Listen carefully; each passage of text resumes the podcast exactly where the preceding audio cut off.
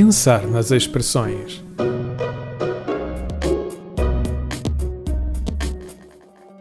Dei por mim a pensar, sabem no quê? Por acaso, sabem qual um dos ingredientes da massa, o nosso alimento do episódio anterior? Resposta: é a farinha. E com isto em mente, vamos ser eh, farinha do mesmo saco. Homine se sunte jus dem farine. É uma frase em latim que significa homens da mesma farinha, que é precisamente a origem desta expressão. Como a farinha boa é posta em sacos diferentes da farinha ruim, faz-se essa comparação para insinuar que os bons andam com os bons, enquanto os maus preferem os maus.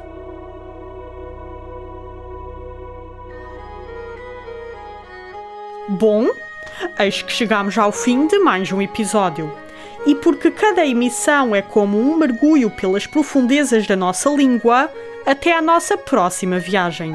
E não se esqueçam de até lá fazerem esse tal mergulho com muita atenção e curiosidade, por forma a encontrarem as pérolas da língua portuguesa. Até lá!